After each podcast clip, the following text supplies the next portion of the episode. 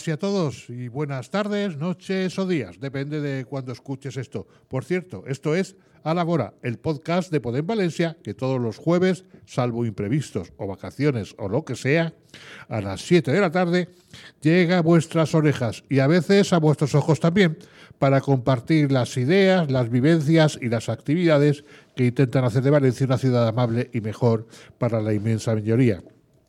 Recordamos que la sintonía que ha sonado hace un momento, porque me gusta recordarlo de vez en cuando por razones obvias, es una sintonía absolutamente original compuesta para este programa, para este podcast, por un joven productor valenciano, Guillermo Juan Montesinos Bese. Hay que recordarlo de vez en cuando, tenemos sintonía propia y original. Como siempre, hacen en el programa hoy cuando toque Marta Ver, María Vicenta Molina, Emparar Stey, Marta Gómez, Tony Sánchez, Chusa Such, Ana Muñoz, Carmen Torrecilla, María José Pedrosa, Irene Silva, Ana Calonge, María Jesús Iglesias, Hugo Ponce, Adrián Navalón, Moisés Pérez, Juanjo, todas estas personas y algunas más que vendrán hacen que a la Bora siga en marcha. También, como siempre, damos las gracias a Rusafa Radio, una radio de barrio con vocación universal, por acogernos en sus instalaciones. Al micro, este que os habla, Rafa Juan, y en los controles, el indispensable hombre para todo, Julio Gasco. Comenzamos.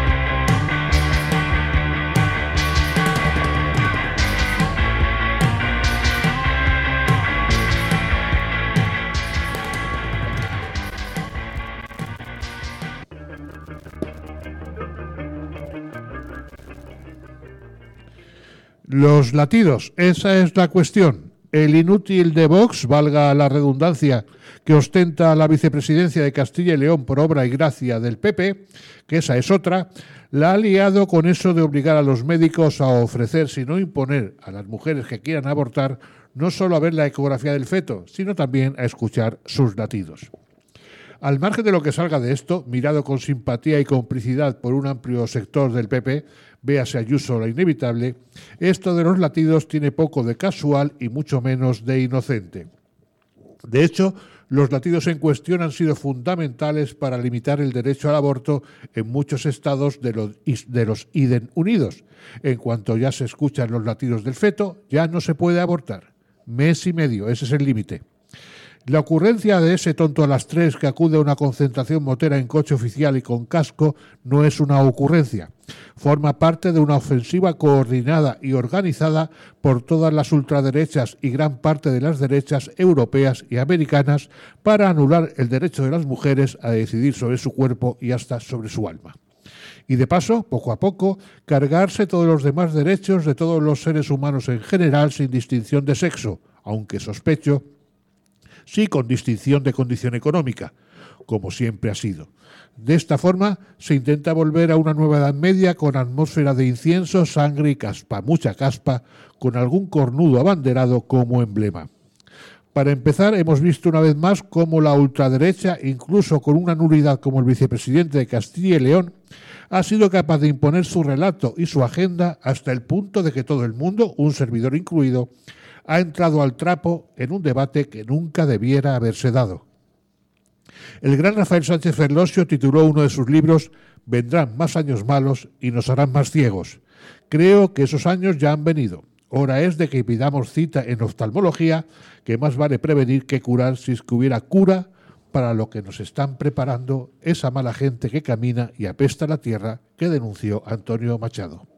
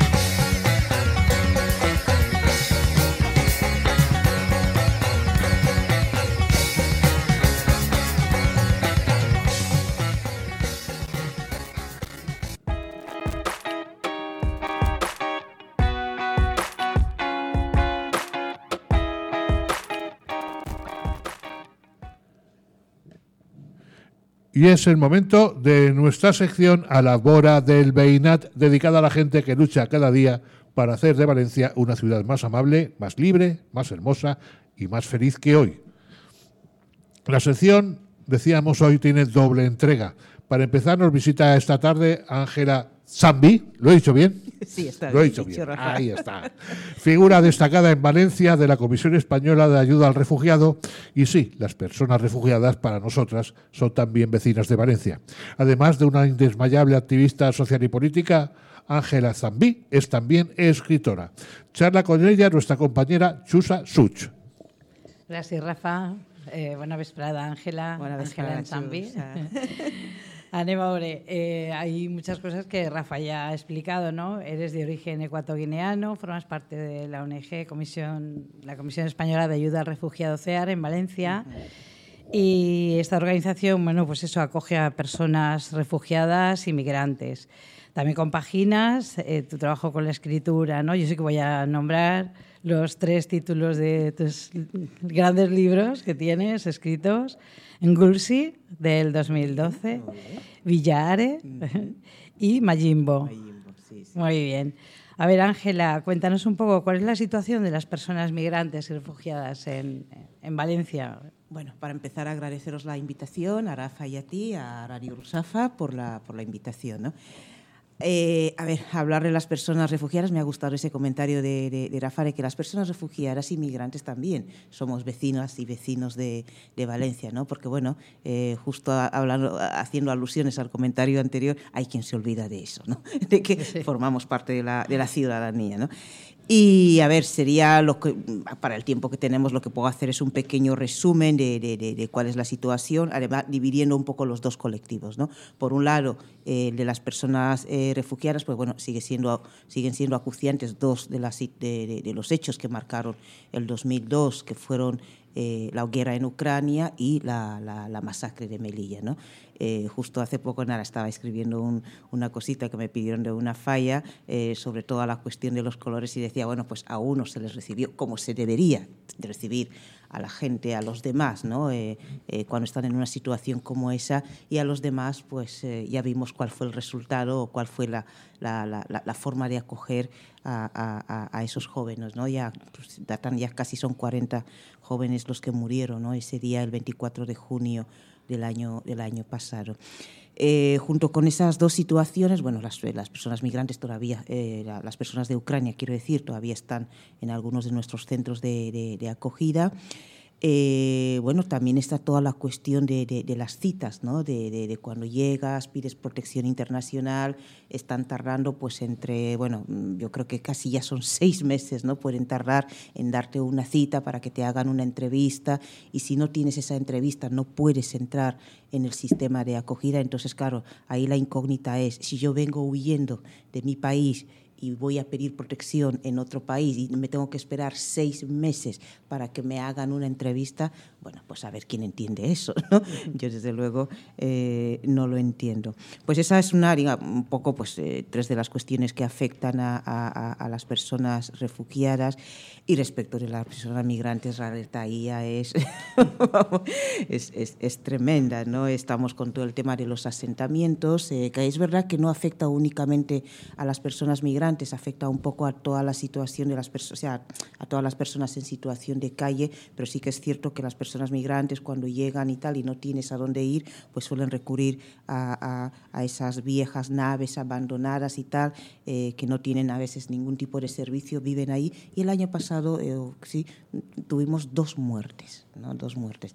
Y hay veces que, bueno, pues a mí misma me repugna. Esta es, eh, creo que estamos entre la tercera y la cuarta ciudad más importante del Estado español y que nos tenga que morir personas porque estaban en situación de calle, no tenían a dónde ir, eh, no sé, a veces no sé cómo conjugar ciertos, ciertos, ciertos hechos, ¿no? Incluso eh, eh, tenemos la información de que algunas de estas personas no son ilegales, o sea, lo único que no tienen acceso a una vivienda, no tienen, porque ya llevan aquí bastantes años, están regularizados eh, con, con respecto a la documentación, lo que pasa que están un poco, pues eso, eh, en un limbo habitacional, Efectivamente, que esa es otra, esa es una de las cuestiones que también afectan a las personas migrantes, en este caso, toda la cuestión de la, de, la vivienda, pero también hablar del padrón. ¿no? El padrón también es importante que, que, que seamos conscientes de lo que está pasando. Eh, también el tema de las citas, de repente se, bueno, pues mmm, eh, se creen que, bueno, la administración se ha creído que todo el mundo sabe manejar ordenadores, ¿no? O sea, que de repente ya todos somos como unos especialistas y tal y lo otro. No, pues sigue habiendo muchísimas personas que no saben eh, manejar un, un, un, ordenador y, y, y se, que ni siquiera tienen. Y que ni siquiera tienen, efectivamente. Entonces creo que son situaciones también que, que, que, una ciudadanía como la nuestra, pues debemos ser conscientes de que eh, vivimos en estamentos distintos, ¿no? Y, y eso no te quita el derecho los derechos de, ciudadano porque tú vivas en unas condiciones u, otras. ¿no? Creo que hay que ser conscientes de ello. Y el tema del padrón es uno de los temas que, eh, digamos, está, eh, está causando bastante, bastante estragos. Eh, las listas son enormes, la gente no encuentra, no encuentran citas y, claro, el padrón es como la puerta de entrada a los derechos. Si no tienes el padrón, pues no tienes acceso a otros tantos derechos como el tema de la sanidad, el, empleo, la vivienda y, esas otras cuestiones. La regularización, tú ya lo has mencionado también, el tema de la regularización de las personas en situación irregular, valga la redundancia. Eh, se calcula que hay alrededor de 500.000 o medio millón de personas en situación irregular. Eh, pero claro, no es cierto que esas personas no estén trabajando yo a veces digo que el solo hecho de, ir a comprar a un supermercado, es verdad que ahora ya nos han quitado algún que otro impuesto, pero el solo hecho de ir a, comprar a un ya estabas pagando un impuesto, por tanto ya estás haciendo alguna contribución de alguna, de alguna forma. ¿no?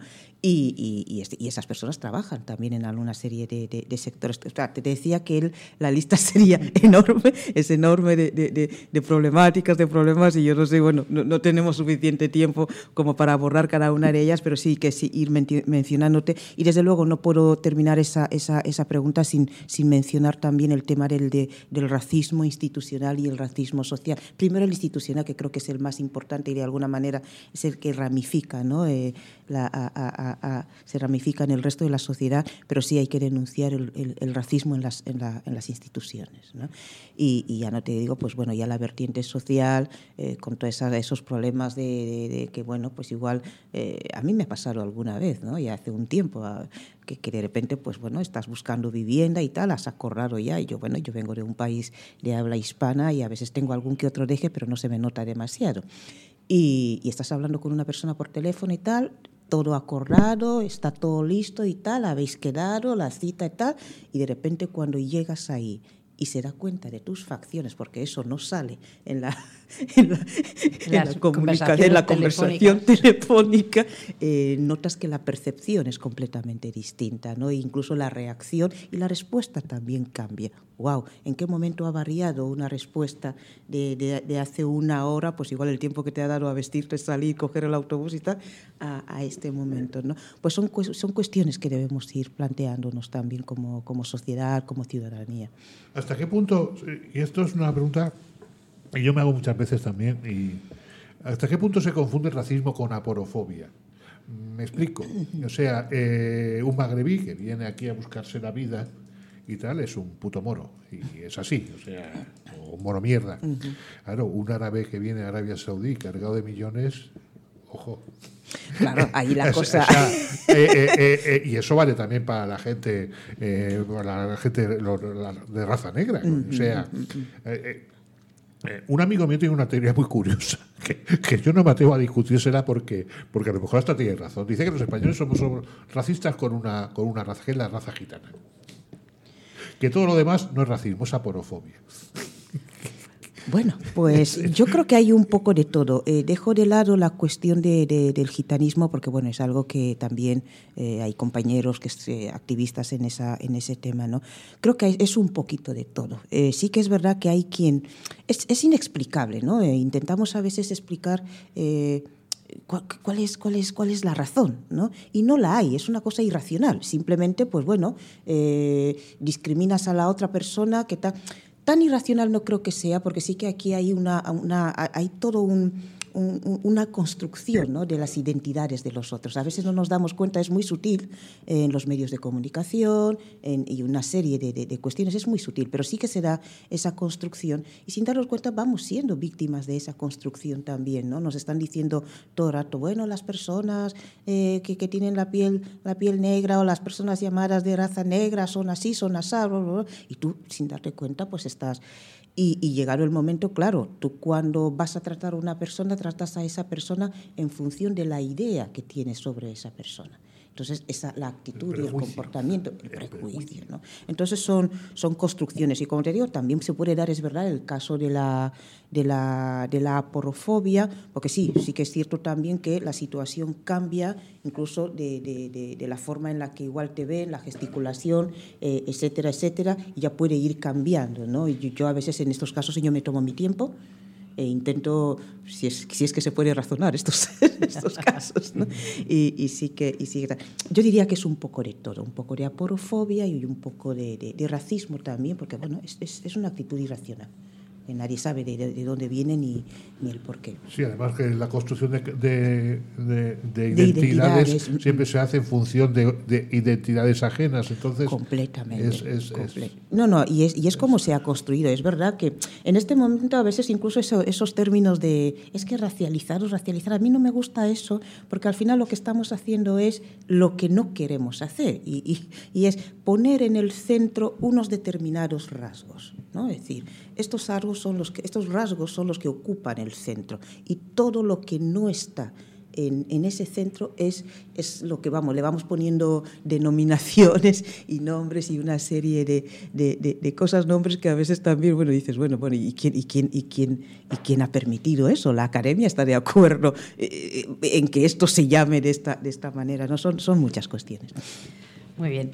Eh, ¿Cuál es la actuación de CEAR ante la situación de, de refugiados y personas migrantes? En el caso de las personas refugiadas, bueno, es nuestra misión, ¿no? Es la misión de CEAR, acoger a las personas que llegan, eh, se ven obligadas a, salir de sus lugares de origen, a desplazarse de, forma forzosa e, ir a otros países, otros lugares y pedir protección internacional. La protección internacional es un derecho fundamental. Artículo 14 de la Declaración Universal de los Derechos Humanos, está recogido en convenios, está recogido en una serie también de normativas, ¿no? Nosotros aquí en España, es decir, es un derecho. Tú llegas y eh, y, te acoges a, un derecho. Lo que hacemos nosotros, bueno, que en principio es un, es un trabajo que debería ser de las administraciones públicas, ¿no? en este caso el Estado español ha firmado dichos convenios, nosotros hacemos ese trabajo como, como, como organización. Eh, tenemos dispositivos de, de, acogida, yo me centro en el caso de la comunidad valenciana, que es la mía, eh, pues tenemos dispositivos, en uno aquí en Valencia, en Sueca, en Cullera, en Alicante también tenemos, tenemos dispositivos. En esos dispositivos se hace un trabajo integral con la persona, porque bueno, ya te puedes plantear desde la, atención psicológica, eh, luego pues ir abordando el tema del idioma, si es que viene de un país de, donde no se habla el, castellano, eh, el aprendizaje del idioma, eh, toda la cuestión sociolaboral, etcétera. O sea que es un, es un trabajo integral. Pero también en el caso de CEAR denunciamos también las violaciones de derechos. O sea, no somos, no queremos quedarnos con esa parte más más, mm, no sé, más, de asistencial, ¿no? Lo, lo, llamaría, asistimos a la persona y, y, ya está. Pero también hay que denunciar las violaciones de derechos que sufren estas personas, y, acabo, antes mencionaba el caso de los, de los jóvenes que, que, de, de, Melilla, ¿no? es decir, ¿no? ellos estaban en, en, tránsito, estaban, eh, querían llegar aquí a pedir protección internacional, venían de, países en guerra, de Chad, de Sudán y otra serie de países que tienen conflictos y tal, y por tanto estaban ejerciendo un derecho. ¿no? Y, sin embargo, mira, o sea, ya, sabemos lo que, lo que pasó. Entonces, denunciamos también ese tipo de, casos y, bueno, pues todas las violaciones que puedan, que puedan sufrir. Nuestra misión, bueno, las personas migrantes son como otro segundo colectivo, el colectivo principal es el de las personas refugiadas, el otro colectivo serían las personas, personas migrantes que también solemos tener programas eh, para, para, para, para, apoyarles, ¿no? pero sobre todo eh, eh, nuestro trabajo es, es, aparte sí, la parte asistencial, tenemos programas de empleo y tal, pero sobre todo entra en la línea de, construcción de sociedad, ¿no? de, de, de, más de pedagogía, de, denunciar el racismo. Eh, tenemos, por ejemplo, hay un, un, programa que es muy bonito, el Sense Topics. ¿no? Eh, lo que hace el Sense Topics es anualmente estar eh, pendiente de cuáles son los discursos, ¿no? pero discursos pronunciados desde los responsables políticos. ¿no? Es decir, hay, hay, hay ciertas cosas que dices, ¿cómo es posible que a un responsable político le hayamos admitido o permitido decir ciertas, ciertas cosas, cualquiera que sea tu ideología. ¿no? Eh, creo que aprendimos eso de que mi libertad, eh, el límite de libertad es cuando ya afecta a la libertad de la otra persona. ¿no? Y en este país eh, muchos de nuestros representantes, así todas tranquilamente, pueden incitar muchas veces a, ese tipo de, de, odio, al odio, a la violencia y tal. Entonces sí, tenemos, trabajamos mucho en esa, en esa línea también. ¿Y tu función dentro de CEAR? Tu... Mi trabajo dentro de CEAR, bueno, yo me ocupo más sobre todo, bueno, dentro de, yo no estoy en la línea, de, en las áreas de trabajo asistencial, estoy más en las áreas de, trabajo, más de, participación y de incidencia social y, y, política. Y en, concretamente yo me ocupo de... Eh, del voluntariado, de coordinar a todas esas personas que de forma altruista quieren, ofrecen su tiempo y, quieran, y quieren apoyar la, causa, pues porque no están de acuerdo ¿no? con que, a ver, porque a ciertos colectivos se les tiene que, discriminar o se les tiene que tratar de una manera u otra o, que carezcan de, oportunidades y tal. Entonces, bueno, mi trabajo en parte es con, con ese colectivo de, de, personas, formarlas, introducirlas en las distintas áreas de trabajo en las que, en las que, quieren, en las que quieren colaborar, en proyectos, en programas, etcétera. También tengo toda una línea de de sensibilización. ¿no? Tengo un, a mí me gusta hablar de ese programa porque lo coordino yo, que se titula Entre todas eduquemos para la convivencia. ¿no? Y además está en Valencia, Entre todas eduquem, eh, bueno, pues eso, es, más o menos lo que significa. Y, y lo que hacemos es sensibilizar en centros educativos, pero también promover espacios de encuentro. ¿no? Eh, yo pienso que en el fondo lo que, lo que subyace a todas esas actitudes y conductas de discriminación es el reconocimiento, no, no reconocerte en la, otra, en la otra persona, ¿no? haber centrado la cuestión tal vez porque, bueno, pues yo tengo, por supuesto que mi piel es distinta de la, de la, de la vuestra, pero ¿qué más? ¿Qué más hay? ¿No? aparte de esa distinción que además científicamente está explicada de por qué yo tengo este color de piel y vosotros tenéis la otra color, el otro color de piel. Eso es, un dato biológico, ¿no? pero al margen de ese dato, ¿qué más hay? Entonces, eh, eh, a mí me gusta promover esos espacios ¿no? para que nos encontremos, para que hablemos, para que nos toquemos, para que nos miremos y, tú puedas reconocerte en la, otra, persona más allá de esas diferencias que al final no son tan esenciales. Háblanos un poco de tus libros, qué temas abordas y, en fin, sobre qué escribes. Pues yo escribo un poco sobre todo esto, de lo que estaba, de lo que estaba hablando antes, ¿no? Eh, es verdad que he pasado como por diferentes fases en, mi escritura. En un momento inicial me centré más en querer sacar temas de, de, de, de, mi país de origen, de mi cultura de origen y tal, pero luego eh, eso fue, creo que, ah, eso fue en, la, en mi obra de, Ngulsi, pero luego pensé, a mí me gusta también la experiencia, ¿no? las experiencias que estoy teniendo eh, por aquí desde que llegan, han sido experiencias muy ricas y sobre todo en el sector en el que, en el que trabajo, donde me encuentro con muchas personas que... Eh, que también tienen las mismas inquietudes que yo y trabajan en la misma, en la misma línea. ¿no? Entonces sí quería sacar un poco eh, todas esas cuestiones. Y, yo me inspiro en, hechos, en sucesos, en acontecimientos de mi vida cotidiana. ¿no? Eh, y lo que hago muchas veces es, buscarle eh, significado y cierta, y cierta trascendencia. ¿no? Posiblemente sea lo específico porque bueno, es un proceso de búsqueda, decir, esto ha pasado pero esto no es una cuestión puntual, esto viene de unas relaciones, ¿no? Y a dónde me lleva, ¿no? Es, es, es, el trabajo que yo hago realmente ante un, ante un determinado hecho.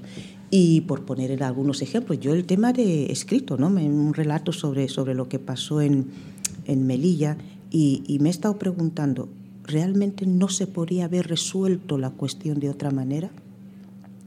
Era necesario, y más una sociedad, o sea, entre todos, ¿no? todas esas imágenes que, que, que, guardamos respecto de las personas negras, ¿no? de las personas africanas, pues todos esos procesos por los que hemos pasado, la esclavitud, la colonización, las plantaciones, las o sea, es, es, tanto, ¿no? Es decir, que, que, muchas veces yo a veces digo, no por nada, pero es que somos grandes personas, porque en, en, en prácticamente en 600 años, eh, pues ahí estamos, ¿no? Y hemos seguido luchando y y, posiblemente seamos el grupo humano que más le ha dicho al otro grupo, no, tú no, tú no eres el único, estamos todos, ¿no? Y, y, y hemos estado peleando. Y, pero entonces dices, ¿qué necesidad había? ¿no? Es decir, mm, dos, dos fuerzas de, dos estados, dos gobiernos, eh, dos fuerzas que, se podía haber resuelto de, las cosas de una manera. Los chicos bajaban de, de, de donde, o sea, saltaban un poco la valla y igual se metían dentro de en un coche furgón que ya estarían ahí y no era necesario matarlos, no, no era necesario matarlos porque vuelves a crear eh, a reminiscencias de otros tiempos, ¿no? que en estos momentos ya no interesan. Ya no interesan. Entonces son a veces las cuestiones que yo me, que yo me voy planteando ¿no? en, en, las cositas que escribo. Pero bueno, también escribo, hay espacio, para mí hay un espacio que es común por excelencia y es el arte. el arte es, vamos, es un espacio común a todos, eh, la música, el teatro, en todas sus, en todas sus modalidades. ¿no? Yo eh, he visto pues, conciertos de esos donde igual viene un artista africano, jamaicano y todo, y todo no, no entendemos ni, ni nah, no sabemos lo que dice, pero estamos todos ahí con la, con la música expresando un sentir. Entonces, sí, eh, exploto un poco la música, porque esa es mi máxima, ¿no? es decir, la búsqueda de espacios comunes. Es, es es lo que busco en mi literatura. Nos quedamos con esa frase, la búsqueda de espacios comunes. No solo en tu, literatura, sino en tu, en tu acción social y política, creo que también va por ahí, ¿no? Sí, todo va por ahí, al final es un conjunto de todo. ¿no? Eh, nada más, eh, lo único, pues, eh, no sé, ¿tienes algún llamamiento a administraciones, a la administración pública sobre todo, para, pues eso, no sé, pegar un toque de atención hacia las carencias y necesidades que tenéis las organizaciones?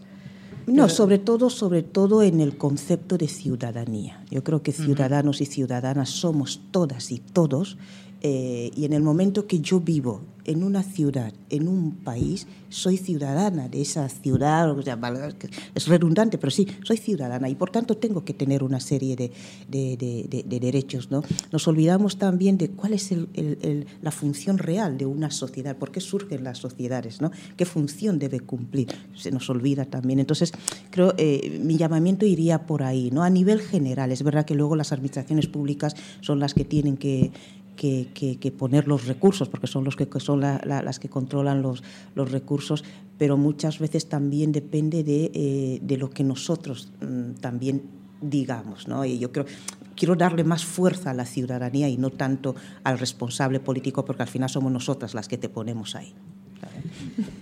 Muchísimas gracias, Ángela. Muchas gracias. a vosotros, gracias. gracias. Y te esperamos más por aquí, ¿eh? Cuando queráis, por supuesto, compañeras y compañeros.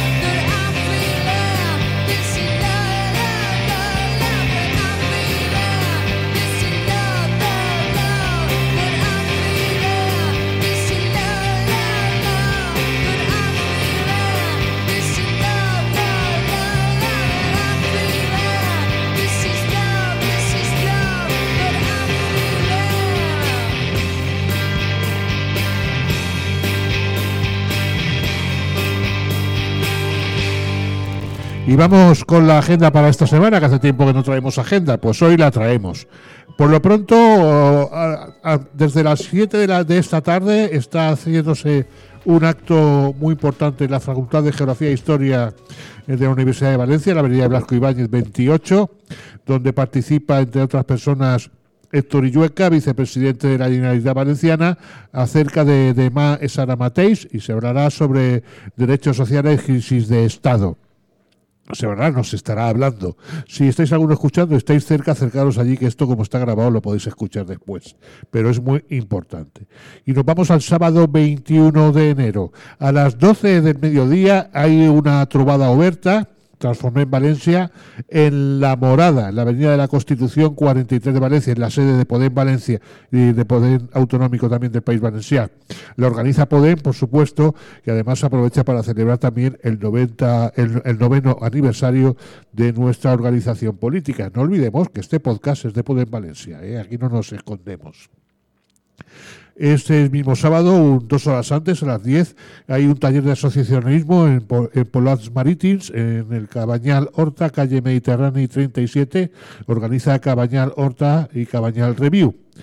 Y a las 12 también, coincidiendo con la trovada oberta de Transforme en Valencia, hay una manifestación renovable sí, pero no así, en frente del Palacio de Justicia de Valencia, organiza Defiende tu Pueblo Ecologistas en Acción. El próximo miércoles 25 habrá un cineforum eh, organizado por la Asociación Cultural Cantarranes en el Spy Over calle Crisóstomo Martínez 2 en Benimamet. Se proyectará el documental a Fusellats. Eh, será a las 7 de la tarde, absolutamente recomendable. Yo lo vi este miércoles pasado, el martes pasado, y es un documental absolutamente recomendable.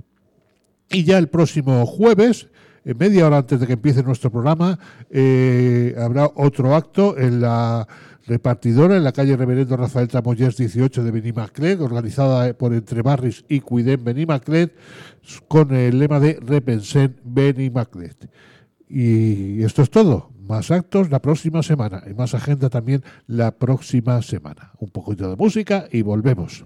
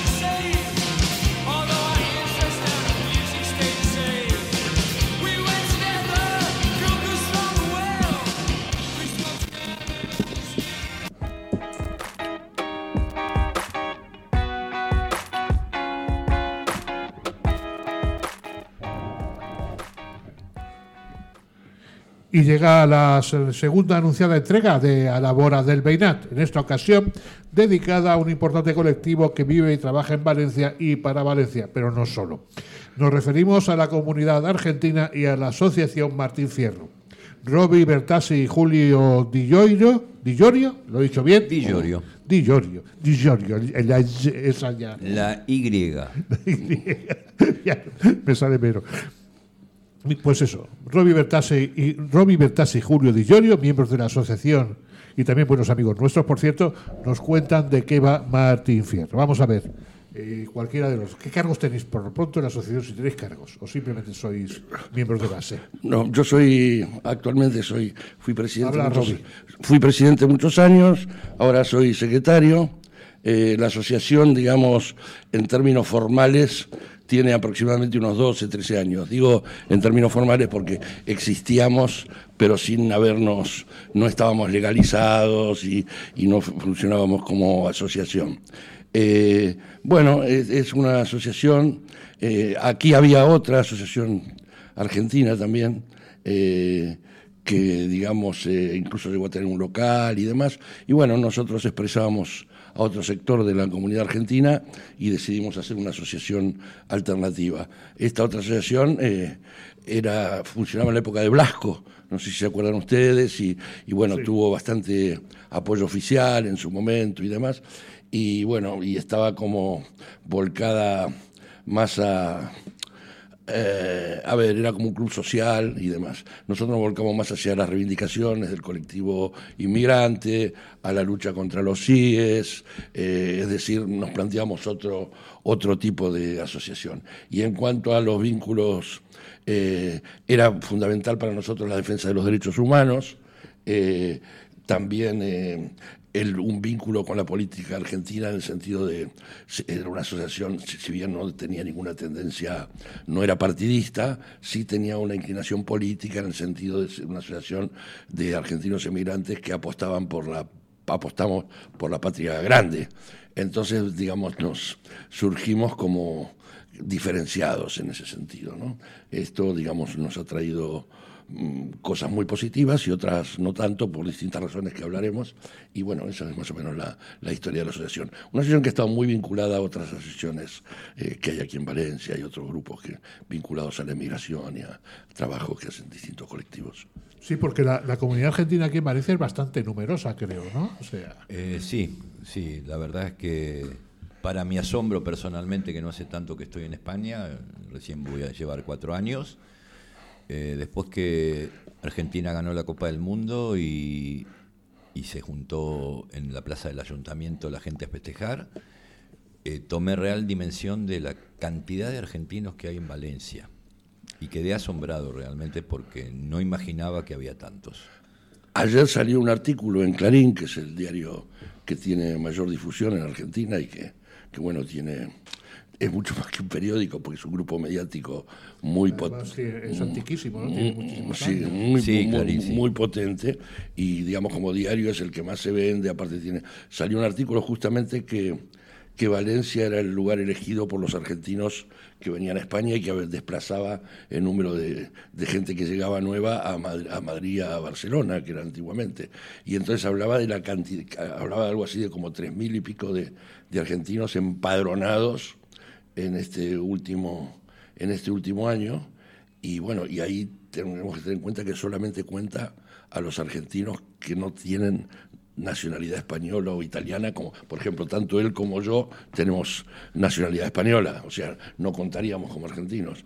Entonces eh, se ha incrementado muchísimo en Valencia. Ahora todos los que vienen de, de Argentina, los destinos fundamentales son Valencia y Málaga. Sí, es, es una cosa interesante. Y te, te agrego Rafa, como dato de color, que a partir de la ley de memoria histórica se generó, la, como sabrás, la ley de nietos. Argentina, eh, bueno, tiene una particularidad, entre el 85 y el 90% de su población descendemos de españoles e italianos. A partir de esta ley se abrió, los consulados abrieron la convocatoria para que los, los nietos de españoles eh, pudieran adquirir la ciudadanía española. Esto se realizó hace aproximadamente dos meses atrás y hubo una convocatoria tan masiva que no dieron abasto. Se anotaron, pidieron cita cerca de 700.000 personas para, eh, para, digamos, para conseguir la ciudadanía italiana y la primera cita, eh, lo sé de fuentes fidedignas, fue eh, para abril. De octubre para abril. A partir de ahí empezaban a dar citas. Así que imagínate la cantidad de argentinos que están dispuestos a dejar nuestra patria y venirse a la otra nuestra patria. Muy bien. Eh, ¿Cuál es el grado de, imbricación o de implantación de, Martín Fierro dentro de la comunidad argentina en Valencia? Bueno, eh, diría que hay un, antes y un después. Eh, durante desde que, desde que aparecemos como asociación, somos bastante conocidos por la comunidad argentina, porque también propiciamos, hemos propiciado durante este tiempo muchos actos culturales y muchos eventos y demás.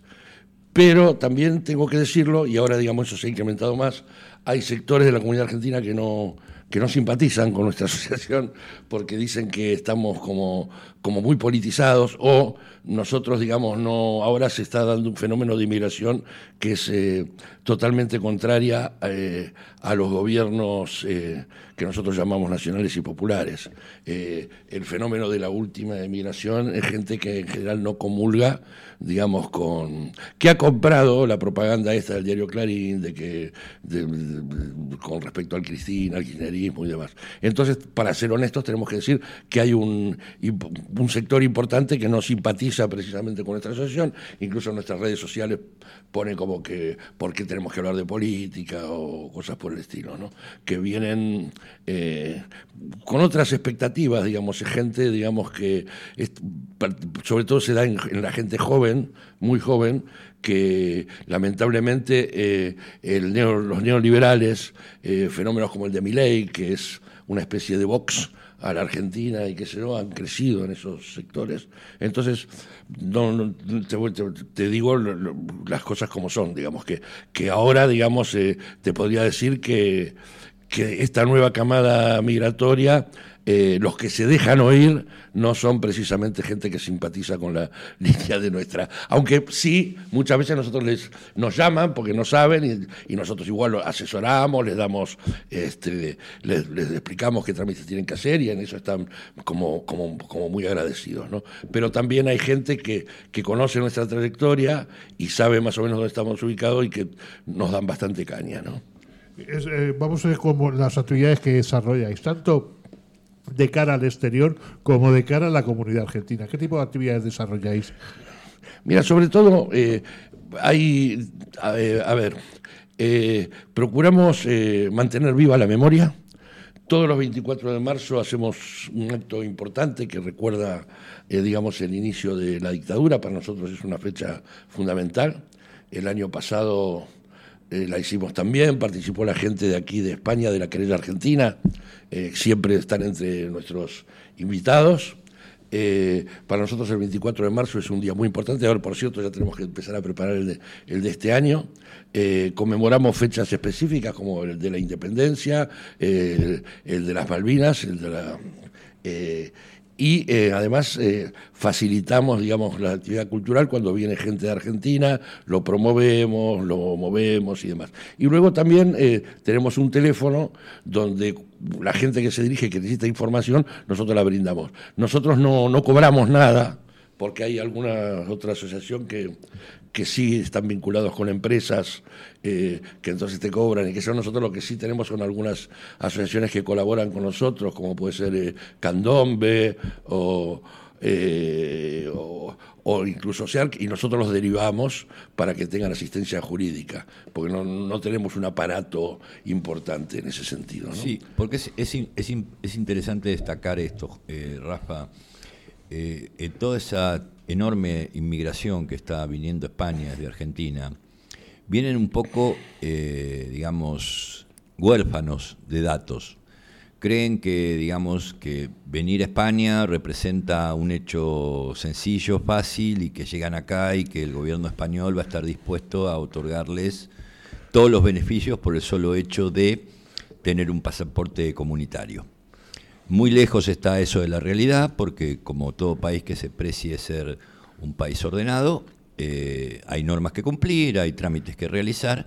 Entonces los conciudadanos que llegan se encuentran muchas veces desorientados porque para hacer un trámite tan sencillo como sacar un NIE o, o acceder a ciertas cosas, los tiempos hoy son largos y se encuentran en situaciones de vulnerabilidad en ese extremo. Entonces, bueno, la asociación en ese sentido ampara y acompaña eh, e, a, esas personas que están perdidas en su camino porque vienen a un nuevo país donde todo es nuevo, donde a veces ni siquiera saben dónde queda una oficina o dónde se hace un trámite y desde ese lugar, bueno, eh, la asociación acompaña a esto y, es interesante aclararlo que lo hace sin discriminación de ningún tipo, digamos, ¿no? Eh, sea del origen político que sea. Para que veas también un poco la diferencia con respecto a otras asociaciones o clubes de, amigos de Argentina o demás, eh, nosotros, digamos,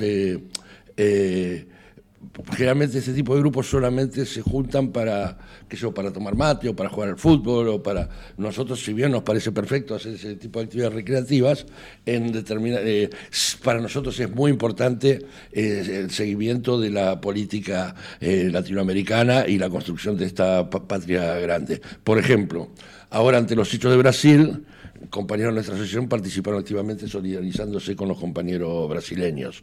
Eh, eh, cuando se produjo lo de Bolivia, también nos pusimos eh, a disposición de los compañeros bolivianos que defendían al gobierno de Evo Morales. Esto, lamentablemente, por un sector importante de la comunidad argentina, sobre todo las, últimas horneadas, digamos, no está bien visto. Como que se, nos critica por decir, pero ustedes no son una asociación, ustedes son una, eh, una... Eh, es decir, hay un concepto, digamos, como que la asociación tiene que ser neutral frente a determinados temas. Nosotros no somos neutrales frente a la democracia, frente a los ataques a los derechos humanos, es decir, creemos que eso entra perfectamente entre los cometidos que tiene que tener una asociación.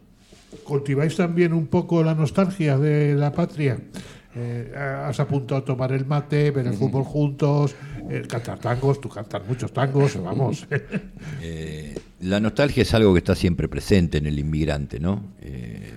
no, no, no, es un hecho que se pueda soslayar, digamos, tan fácilmente.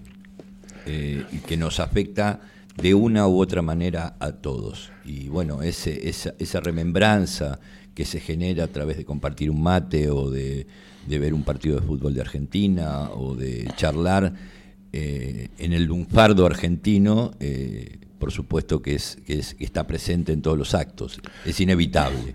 Fíjate que yo llevo 47 años, yo llegué a este país con 21, ahora tengo 68.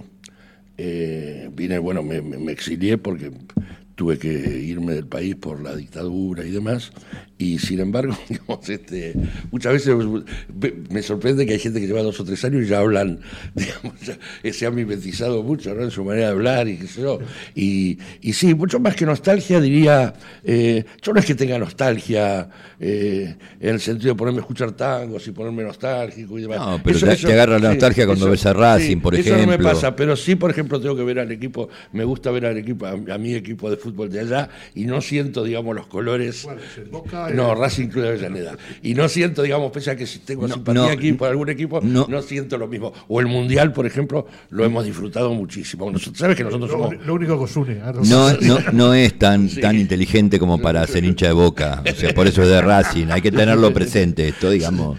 Por cierto, juegan mañana Racing y Boca en Abu Dhabi. Agárrate. Juega en la final de la Supercopa Argentina en Abu Dhabi. Bueno, la, española juega en Arabia Saudí.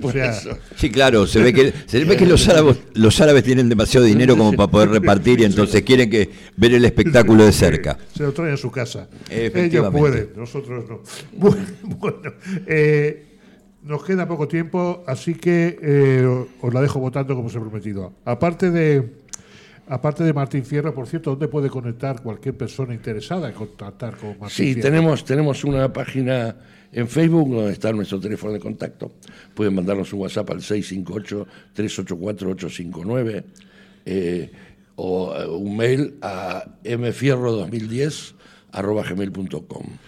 Bueno, pues aparte de ser de Martín Fierro, también sois, esto sí que es ya es explícitamente politizado, de una asociación, un grupo se llama Argentinos por la Victoria. ¿Qué es Argentinos por la Victoria? Argentinos para la Victoria. Perdón, Argentinos para la Victoria. Bueno, Argentinos para la Victoria es una organización, esta sí es una agrupación política, eh, que, está, que es de argentinos que viven eh, expatriados, que viven en distintos países, y esta agrupación tiene, digamos, miembros en en unos 20 países, más o menos. Eh, nosotros tenemos aquí en, en Valencia también eh, está, está esta agrupación, y es una agrupación, digamos, de argentinos expatriados que están dentro del campo nacional y popular. Y realiza, se realizan actividades eh, de solidaridad, de denuncia, de fiscalización cuando hay elecciones, y digamos estaría englobado dentro de lo que es el kirchnerismo. Eh, es una asociación kirchnerista. En la Martín Fierro hay compañeros de esta asociación, pero otros que no, ¿no? que son que, que, que, no son. Pero esa es la, quizá por esa actividad nos conoces un poquito más, porque últimamente con el, intento de atentado contra nuestra vicepresidenta y demás, o, con lo de Brasil hemos estado más visibles. ¿no? Sí, eh, pues nada, también si, si tenéis algún sitio de contacto también para contactar con vosotros, con, argentinos. Por, también tenemos una página en Facebook, tenemos un Twitter que es APB eh, Provincia 25, porque es, eh, se llama, nuestra agrupación es Argentinos para la Victoria Provincia 25. Eh, y después hay un blog, Argentinos para la Victoria, hay un blog donde está toda la historia de y, los hechos que se van produciendo. Aquí en Valencia las últimas actividades fueron participar de la manifestación esta eh, en defensa en, contra el golpe de Estado de Lula y también una manifestación que se hizo frente a en el ayuntamiento en repudio al atentado a Cristina Fernández de, Kirchner. Y, bueno, más o menos tenemos una... Bueno, esto es un programa de Podemos, ¿no? Creo que eh, quizá, digamos, Podemos es la mejor referencia europea, eh, la gente que más ha entendido el peronismo dentro de, la izquierda europea, porque a nosotros nos ha costado, muchas veces hemos tenido que explicar, le costaba a mis compañeros de izquierda, con los cuales compartíamos posiciones de izquierda aquí durante años, nuestra identidad peronista. No, Me cuesta a mí que soy de izquierda. Por, eso, no se entendía. Sí, no, Pero es un tema La aparición de Podemos, por primera vez, digamos, dentro de la izquierda, se empezó a reivindicar eh, al peronismo. Bueno, de hecho, tanto Irene como Pablo, eh, eh, eh, tienen Monedero, Errejón mismo, que bueno, que ahora no está en tienen muchísimo vínculo, digamos, con, la Argentina. con, determinado peronismo y no con, y no con pero, todo que matizarlo. Sí, sí, con, bueno, con lo que, con lo que es el, el kirchnerismo. Y de todas maneras, este, yo te voy a recomendar lo que le recomiendo a todos los españoles para conocer un poco, más el fenómeno peronista. Eh, hay un documental muy bueno de Leonardo Fabio que es eh, Sinfonía de un Sentimiento, donde ahí se puede entender un poco las claves del movimiento peronista. Bueno, pues si alguien tiene curiosidad, que seguro que sí, ya sabéis, eh, se podrá encontrar interés sin problema. en YouTube está. Sí, una última cosa. ¿Nos da la sensación de que de alguna forma eh, de Latinoamérica a España y viceversa, la cultura argentina es una de las más las que más ha, penetrado en, la península ibérica, de alguna forma. A mí me da la sensación de que de Latinoamérica las culturas que más han penetrado en España han sido la argentina y la mexicana. Sí, eh, sí, sí. Y eso, no sé si se da al revés también. No lo sé. Eh, no, al revés no creo que sea, pero digamos, hay bastante, hay una comunidad bastante importante en la Argentina de españoles Gallegos todos. Eh, gallegos, eh, andaluces, eh, asturianos. yo he transitado por varios de sus, de sus, de sus instituciones, digamos, al tener una madre y un, y un abuelo español, estaba obligado por mandato a, a, conocer todos esos lugares. pero no, digamos, no en la magnitud que se está dando en las últimas décadas de la Avenida de Argentinos. Y me parece que esta pregunta que vos haces responde justamente al gran hecho migratorio que tuvo Argentina de parte de España. Y también al, nexo que nos ha unido histórico, digamos, ¿no? Más allá de, las distintas situaciones controvertidas que han existido a lo largo de la historia entre España y Argentina, hay un arraigo cultural en Argentina muy fuerte vinculado a España. Y me parece que eso es parte de la, de la explicación de por qué tanta gente elige España, tantos argentinos elegimos España, y además debo agregar a eso que hay una cuestión de idioma. No todo el mundo maneja inglés o no todo el mundo se puede ir a Rusia o a Nueva Zelanda o a lo que sea, digamos, y entonces la factibilidad de poderse comunicar más fácilmente hace que también sea un valor agregado a la hora de decidir. Yo creo que sí, que hay un vínculo, que a los argentinos han tenido bastante influencia aquí en España. Bueno, de hecho, alguno ha estado en la en el Tribunal Constitucional, creo, ¿no? En la bueno, de hecho, de hecho el diputado o, Rosarino, digamos. sí, o, por, ejemplo tenemos gente en Podemos, eh, tenemos también a la Marquesa, por ejemplo. Pisarello, Gerardo Pisarello. tenemos a la Marquesa, tenemos a uno de los jefes de Vox. Sí, sí, sí, este, no, hay bastante. Y después, bueno, eh, lo, lo, que ha aportado muchísimo ha sido el, se nos ha conocido mucho por el fútbol y los psicoanalistas. Eh, exportamos todo tipo de cosas porque también hay una interrelación en lo que es cultural entre Argentina y España muy fuerte. A eso me refería. Producciones, producciones cinematográficas, actores muy reconocidos Música. argentinos, artistas. Y, en Argentina se sigue mucho lo que pasa en España. Y, y además, eh, muchos de los cantautores españoles más importantes, entre esos Serrat, Sabina, Ismael Serrano, eh, Bebe, etcétera, etcétera, son muy reconocidos en la Argentina y muy queridos. Eh, y realmente cuando van eh, marcan, marcan una diferencia.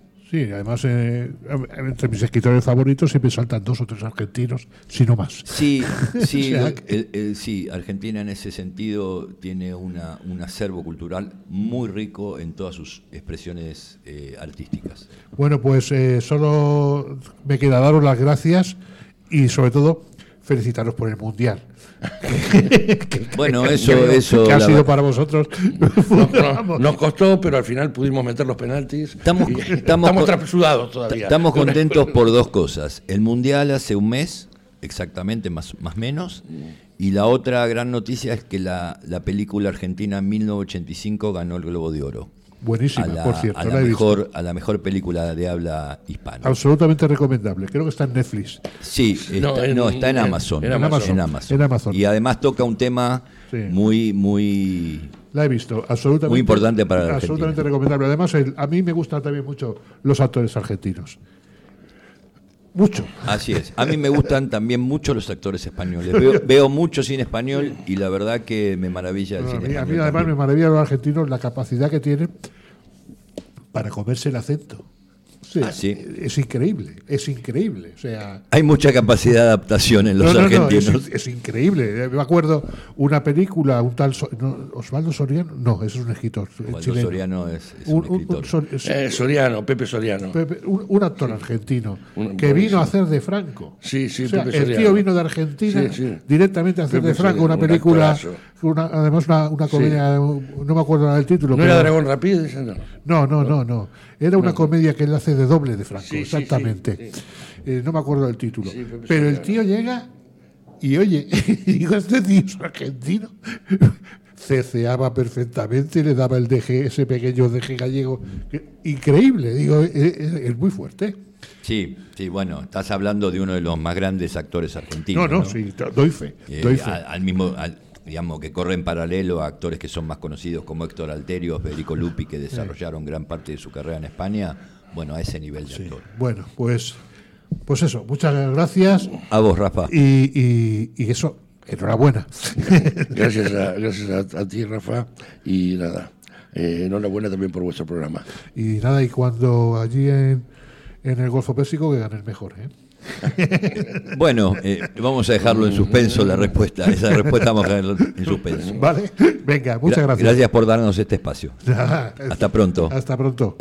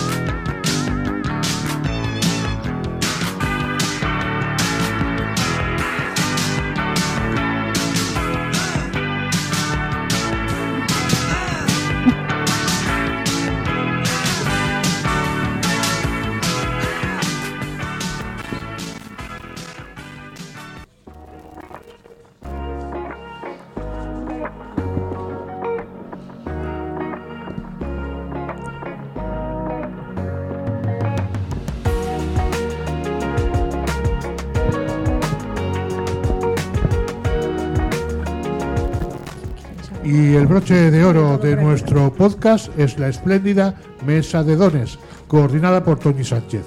El feminismo es el tema y las mujeres las protagonistas. Hola, buenas tardes. Eh, una tarde más aquí en Radio Ruzafa, a la hora. Eh, tenemos aquí a las compañeras Vicenta, a Carmen y a María José. Hola, buenas tardes a todos. ¿eh? Hola, buenas, tardes. Bueno, pues habíamos comentado de, hoy tratar el tema de, la ley del aborto, que como sabéis está todavía tramitándose, esperando que la saquen. Y, tenemos pues lo último que sabemos de, Castilla-La Mancha. de Castilla y León. De Castilla y León, perdón, es que, que el aborto eh, entra en campaña. Entra en campaña porque han decidido que no van a cumplir con, con, los, con los procedimientos que la ley establece y piensan que, que deben de ser los médicos los que dictaminen. Bueno, ellos están un poco liados con todos los temas. ¿Tú te las, has leído? A ver, yo es que el otro día entramos en polémica, no quería encenderme tanto y me encendí bastante en un grupo que tenemos en el Círculo de Algiros porque estoy súper indignada. O sea, estoy, me parece una mamarrachada hablando mal, porque es que no saben ni lo que están haciendo ni lo que están diciendo. No saben ni siquiera lo que es una ecografía 4D, ni en qué caso se tiene que utilizar. No están atentando contra la, salud mental de las mujeres que, queremos ir a abortar libremente.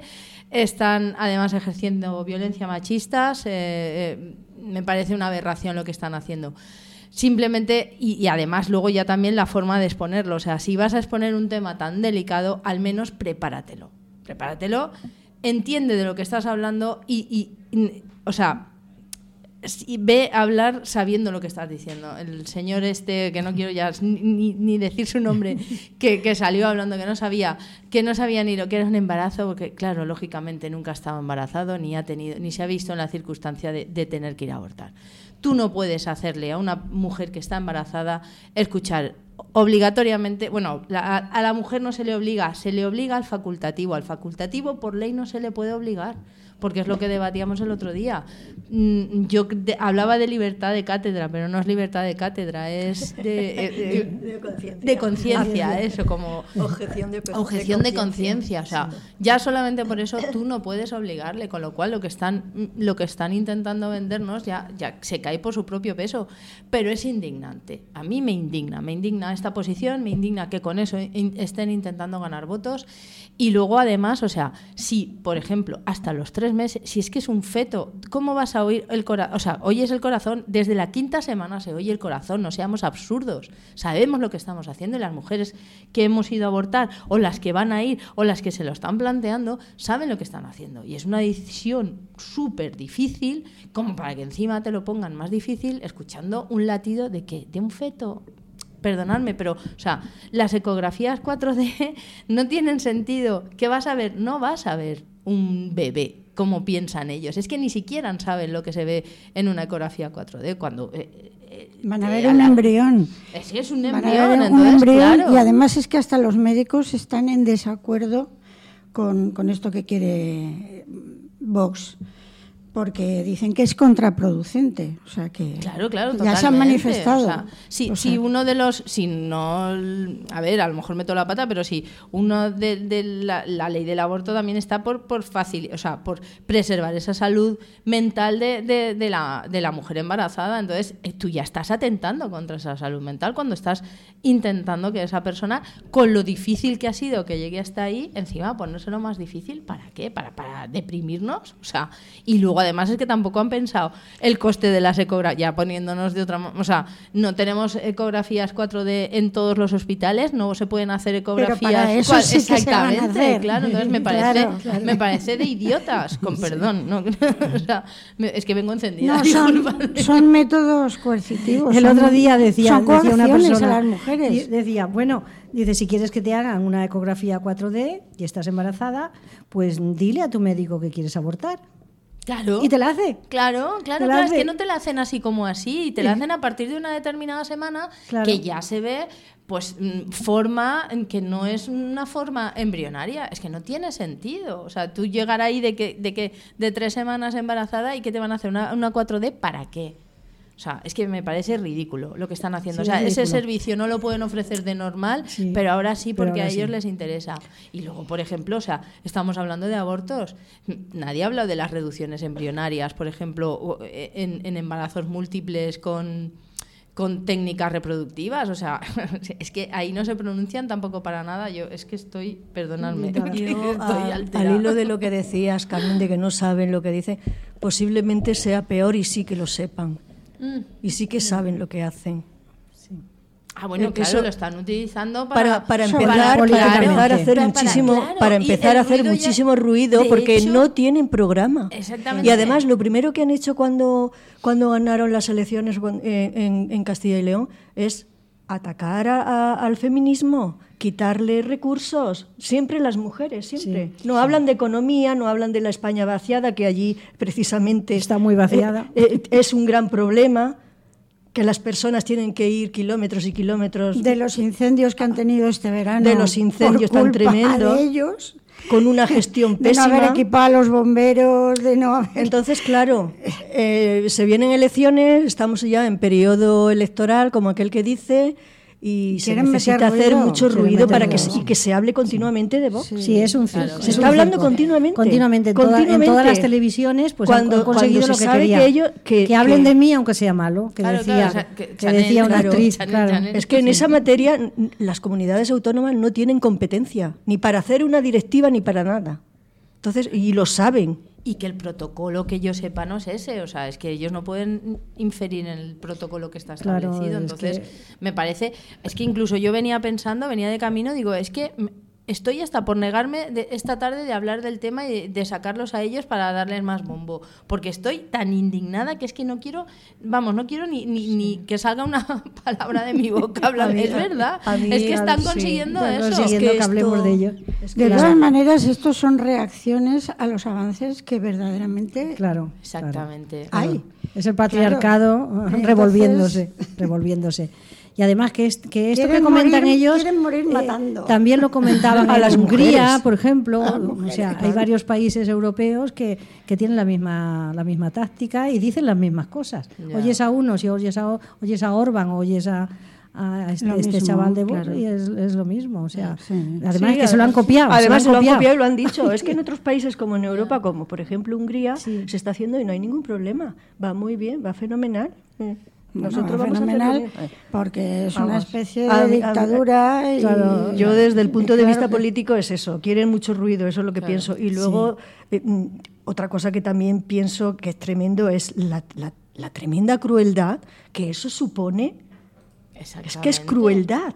Y no les importa. Es que es, que es muy una cruel. tortura. O sea, es que eso es una tortura O sea, pura y dura. Una tortura crueldad además, contra las machista, mujeres. o sea, me Con- parece y- y- aberrante. sí, o sea, me Porque no les importan las personas, les importan los votos. Exactamente. Y ellos tienen allí unos votos. Y Es tremendo, quieren es tremendo que digan, no, es que nosotros queremos que, que oiga el latido, simplemente queremos que oiga el Que latido, por, sí. por, por si no saben ellas lo que no significa supiera- eso. Claro, como O sea, si no lo tuvieras claro cuando Sí, estás es que somos niñas de, de- de un año y, y no sabemos. No sabemos que estamos embarazadas, ni sabemos lo que eso supone, ni nada. No, nos lo tiene que decir Decían el otro día que el latido, que el latido este del corazón se lo pongan a los padres que no pasan la manutención a sus hijos vivos, pues que les pongan el latido también, que lo oigan. Sí, eso también está Solo claro. jueces podían hacerlo Un también. compañero nuestro que tiene mucho sentido del humor dice que a los cazadores que les pongan antes la película Bambi a ver si se enternecen Ah, mira, y no matan a nadie. No encontraba yo ninguna ningún y me parece eso, me- eso me parece una buena idea. Sí, Es muy- sí, es que es lo, es es lo- muy ocurrente. bueno. Bueno, también lo, eh, lo que he leído yo por aquí es que los ginecólogos desaconsejan la prueba de oír el latido fetal antes de la semana 11 de embarazo. Y, y- y las embarazadas que quieren abortar lo han de hacer durante como máximo la octava semana de gestación. Claro, Entonces es no tiene lógica No tiene ningún sentido. si ya ha abortado que le hagas después el latido. porque Es que no tiene ningún sentido. No, es que no, tiene no, ningún no. sentido, no tiene no ningún tiene sentido ningún sentido. científico, ni Yo- médico, mira, ni, no- ni legal, porque la ley del aborto es una ley orgánica y ellos no se la pueden saltar. Ellos no pueden O sea, hacer, es una ley orgánica. no, tienen Competencia. No en tienen. esta materia. No, no. No. Las, las comunidades autónomas no tienen competencia. Claro, porque es Y una lo ley saben, orgánica. lo saben, pero estamos hablando de ellos ya una semana o Ya. todo el tiempo. Así que nosotras vamos a cambiar de tema, ¿no? A mí, a mí por ejemplo, eso yo. a mí ni siquiera me dio, porque sí que pensé, digo, bueno, vamos a retroceder. O sea, si estos señoros se ven- nos vienen eh, eh, al poder, vamos a retroceder no sé cuántos años, como ya pasó en su día. Unos- entonces unos digo. 500 o por Sí, ahí. y entonces pensé, digo, a mí, sinceramente.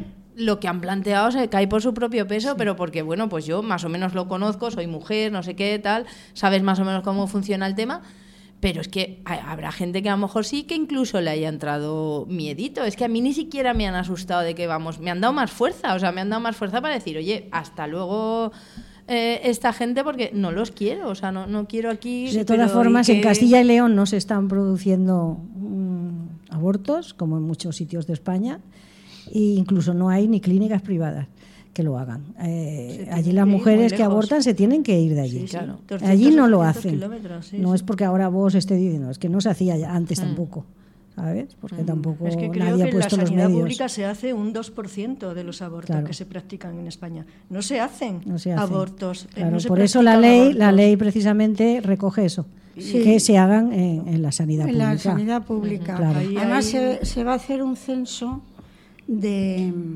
de. A ver, que no me sale la palabra. De, de los Objetores. De los, Sí, de los objetores, objetores. eso que no me salía. Sí. De los objetores se va a hacer un censo porque Mm. no van a poder hacer abortos ni en la privada. Claro, Lógicamente. si tengo que se la pública. Claro, no, claro. claro. Pero es que es lo que estábamos hablando. ¿Qué diferencia hay de una.? Porque, claro, en reproducción asistida se llama reducción embrionaria. Sí. O sea, ¿qué diferencia hay de una reducción embrionaria, por- perdón, a un A un aborto? Es lo claro, mismo. es lo Y un señor Igual. que en la pública se te niega a hacerte un aborto, que en teoría es por ley, porque tiene esta objeción de conciencia, se va a la privada Y sí. como, ay, te, te han Como no se llama tres aborto, embriones, claro. pero claro, es que tres, como eh, te voy a quitar dos. Ahí sí que se puede. Ay, sí. ¿Sabes? Sí. Ahí sí que nadie se plantea absolutamente nada y eso sí que se puede hacer. Está O sea, claro que se que no- necesita no un- tiene ni pies ni un- cabeza. una reforma de esta ley. Que, Ni pies que- ni cabeza. Sí. que- y luego, ¿qué, qué pensáis del papel que tiene el PP en todo esto? Porque tenemos que recordar que la ley del, abol- del aborto está recurrida por el PP en Sí, el sí, Constitucional. sí, sí, sí, sí, sí. O sea, Está recurrida. hipocresía. Sí, la hipocresía que tiene en decir, en decir, oye, No, esto no, se va a hacer, no se claro, va a hacer. puede- nosotros y- no estamos de acuerdo, no apoyamos, bla, bla, bla, bla, pero bla, es que bla, la tienen recurrida. Pero la tienen recurrida que podían, podían quitar el recurso perfectamente. Y ahí, y ahí la tienen recurrida hace muchísimos años. Sí, sí, 12, 11 años Sí, creo que, que está sí, 10, recurrida. 11 Ahora años creo que va el recurrida. Tribunal Constitucional a ser Ah. el primer asunto que coja. Que coja. Ya, ya era No, hora. no. De- de la- Si ellos ganan, de la renovación. pues, va a haber abolición de todas esas leyes.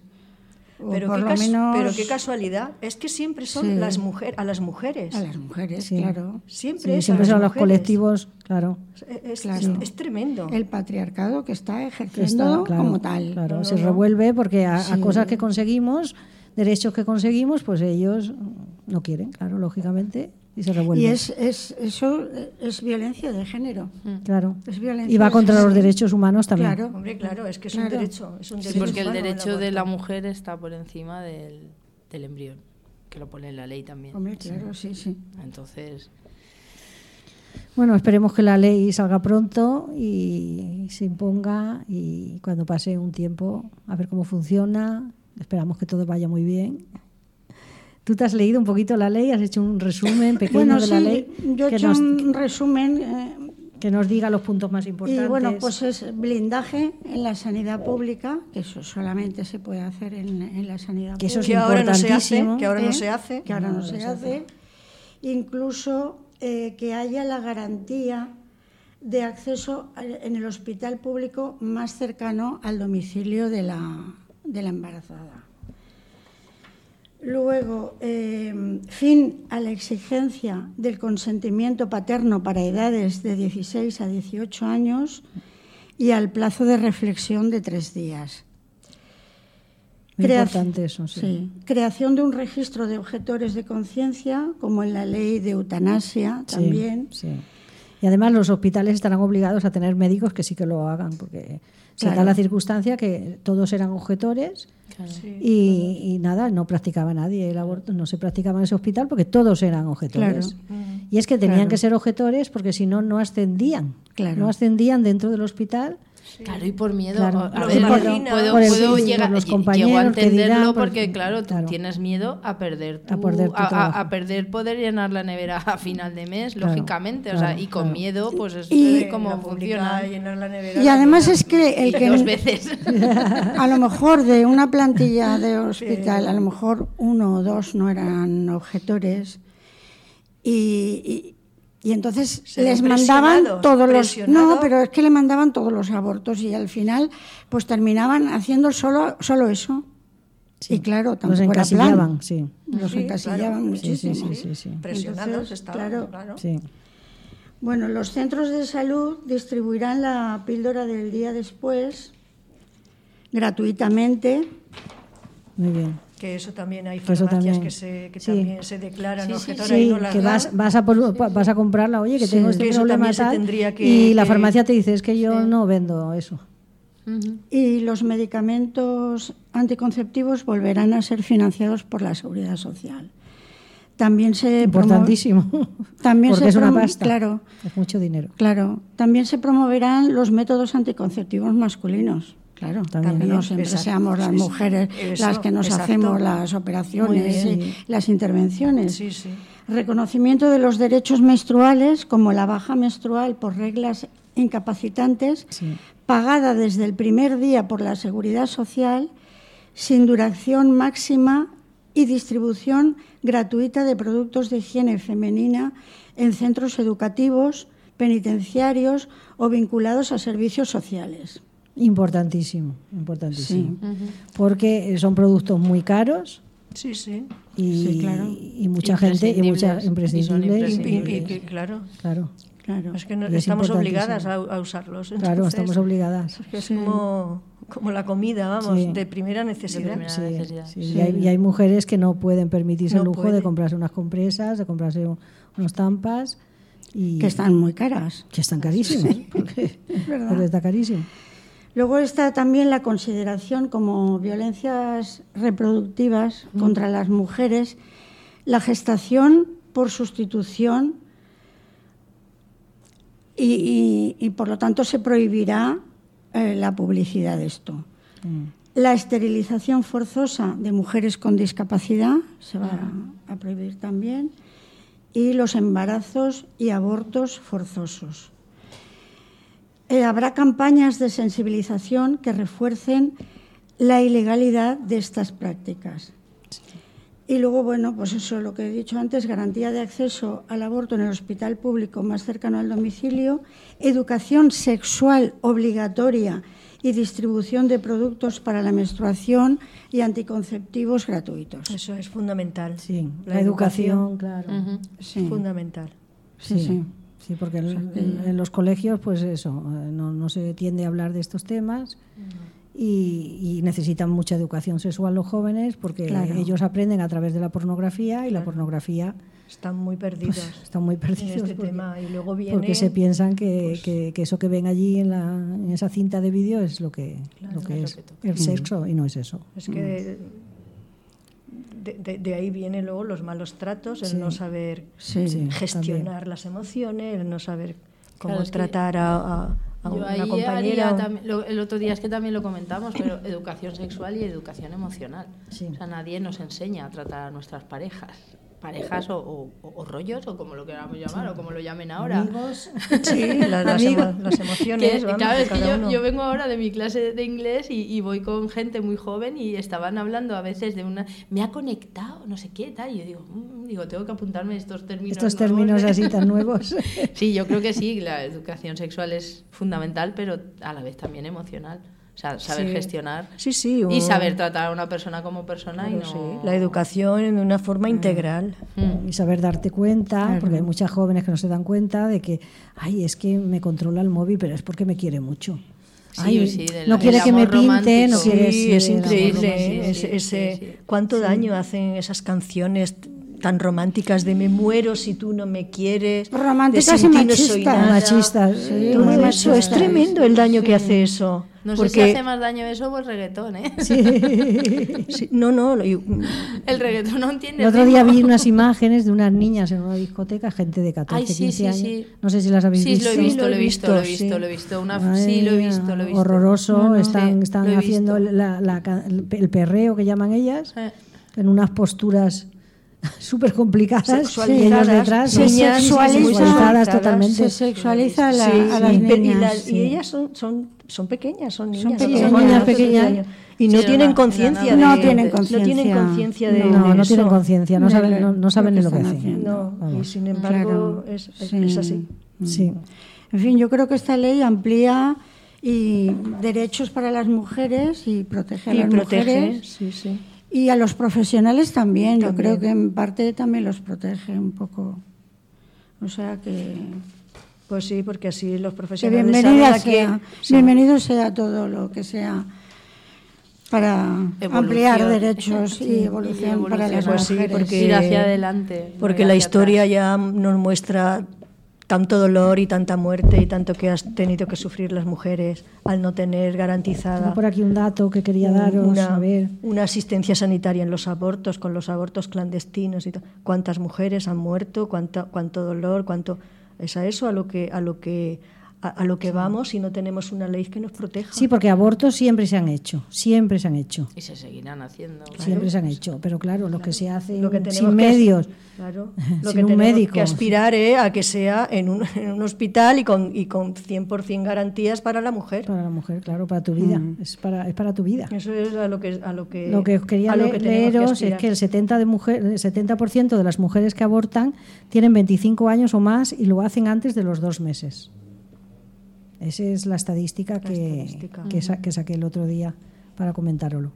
Y Con lo que- cual la ecografía claro. 4D no tiene sentido. No tiene sentido, es lo que decíamos No, antes. No. tiene sentido porque abortará antes, porque si hasta que- los 11 meses no te la puedes hacer, a los 11 meses una mujer ya ha abortado. O sea, no, no tiene lógica. que generalmente No, no, nada. Nada. las mujeres cuando en general vamos eh, yo creo que las mujeres cuando nos quedamos embarazadas y no deseamos ese hijo lo sabemos rápidamente. No necesitamos cuatro meses de embarazo Claro. Para decir a los cuatro meses mira pues ahora resulta que lo quería pero ya no Por lo quiero supuesto, no, eso no, no. es un En el capricho. primer momento que eso no saben es un que capricho. están embarazadas, ya saben Claro, si lo quieren o ya no lo sabemos si es deseado si no si podemos asumir o no. Claro. y no hay que dar más explicación. Quería hablaros de, un- de las 11 de Basauri, que es el histórico caso que impulsó la ley del aborto, la primera ley de aborto en España. Eh, esto abrió la puerta a esto, a la primera ley, y recordar que no llegamos aquí por casualidad, que ha habido muchas mujeres encarceladas eh, por, por, hacer, por hacer abortos. Sí, sí, sí. Había denuncias. yo recuerdo. Y hasta y con penas- condenadas a muerte. con- sí, sí, sí. Mm, hubo un caso en Francia, la, la- la última, pers- la última persona que, mu- que murió por- en la guillotina eh, fue una mujer que había abortado. Esto mm, lo vi en una película de Chabrol, Sí, que era impactante. sí. Y, y sí. Sí, pues la, Sí, la pero- historia de estas mujeres de Basauri, que eran mujeres que eran, eran obreras, eran mujeres normales, no tenían dinero para... mucho irse a Londres, para- como para- se sí. Y entonces, pues estas mujeres, o- o se ve que hubo una, una denuncia a la, a la parte a la que les iba a provocar el aborto, y bueno, a esta mujer le llegaron a pedir a, a 60 años de cárcel y a su hija 55 por, por tener conocimiento y no, no denunciar a su madre. O sea, y, y a estas 11 mujeres estuvieron un montón de años eh, en juicios, en líos, y, y bueno, y esa fue la, la- de ahí las feministas se, se tiraron a la calle, hubo muchas manifestaciones, y de ahí surgió la primera ley, de ley del aborto. Yo, yo recuerdo, yo recuerdo al principio de, de- de los 80 que había muchísimos juicios en contra de los ginecólogos que abortaban aquí en Valencia, la, la clínica Acuario, Sí, que abor- y por los médicos, las mujeres que entonces abortaban es- es- tenían mucho miedo a, a poder ser procesadas. Claro. Estas mujeres, el Tribunal Supremo absolvió Aun a la cuatro ley y ya. condenó a multas y a pena de cárcel al resto. y si bien pudieron acogerse a los indultos de 1977 y 1979. La sentencia fue ratificada por el Constitucional en 1985. O sea, fijaron los años que estas mujeres estuvieron con estos procesos. Y eso no era en la época de la Revolución Francesa, eso era Claro, ahora, es que eso estamos días, hablando con de democracia, con democracia ya. Es que es muy reciente. Sí, claro. no sentó jurisprudencia este caso, pero dio argumento a las abogadas feministas en otros juicios posteriores. Hay un documental sobre, sobre esta mujer, las 11 de Bilbao, las se llama las 11 de Basauri y las 11 de Bilbao. Y, y bueno, la sentencia esta de 1982 es la que da pie a la legalización del aborto. Del aborto.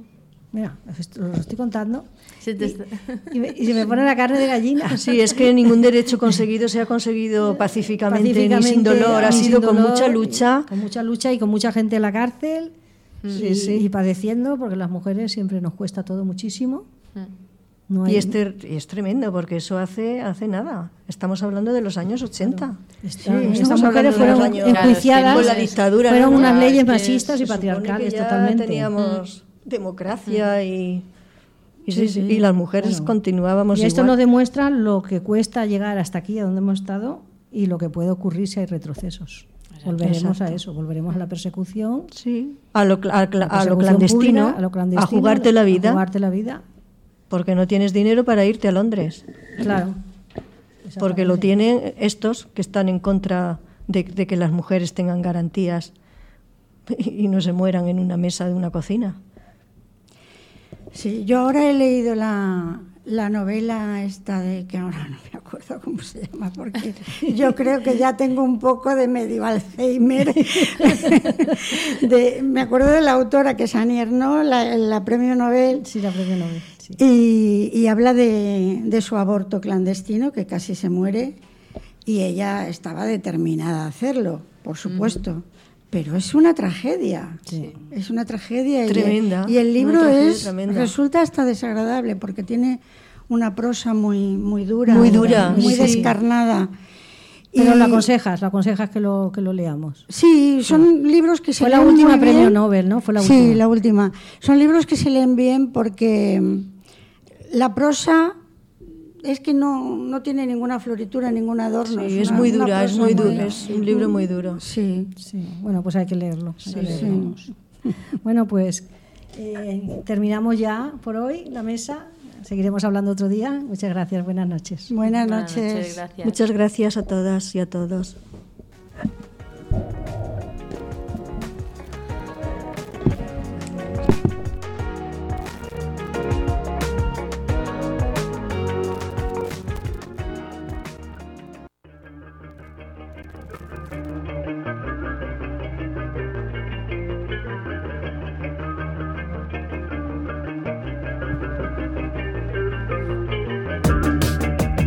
Y esto es todo por hoy. El jueves que viene, más, a las 7 de la tarde. El próximo jueves volverá a la Bora, como siempre.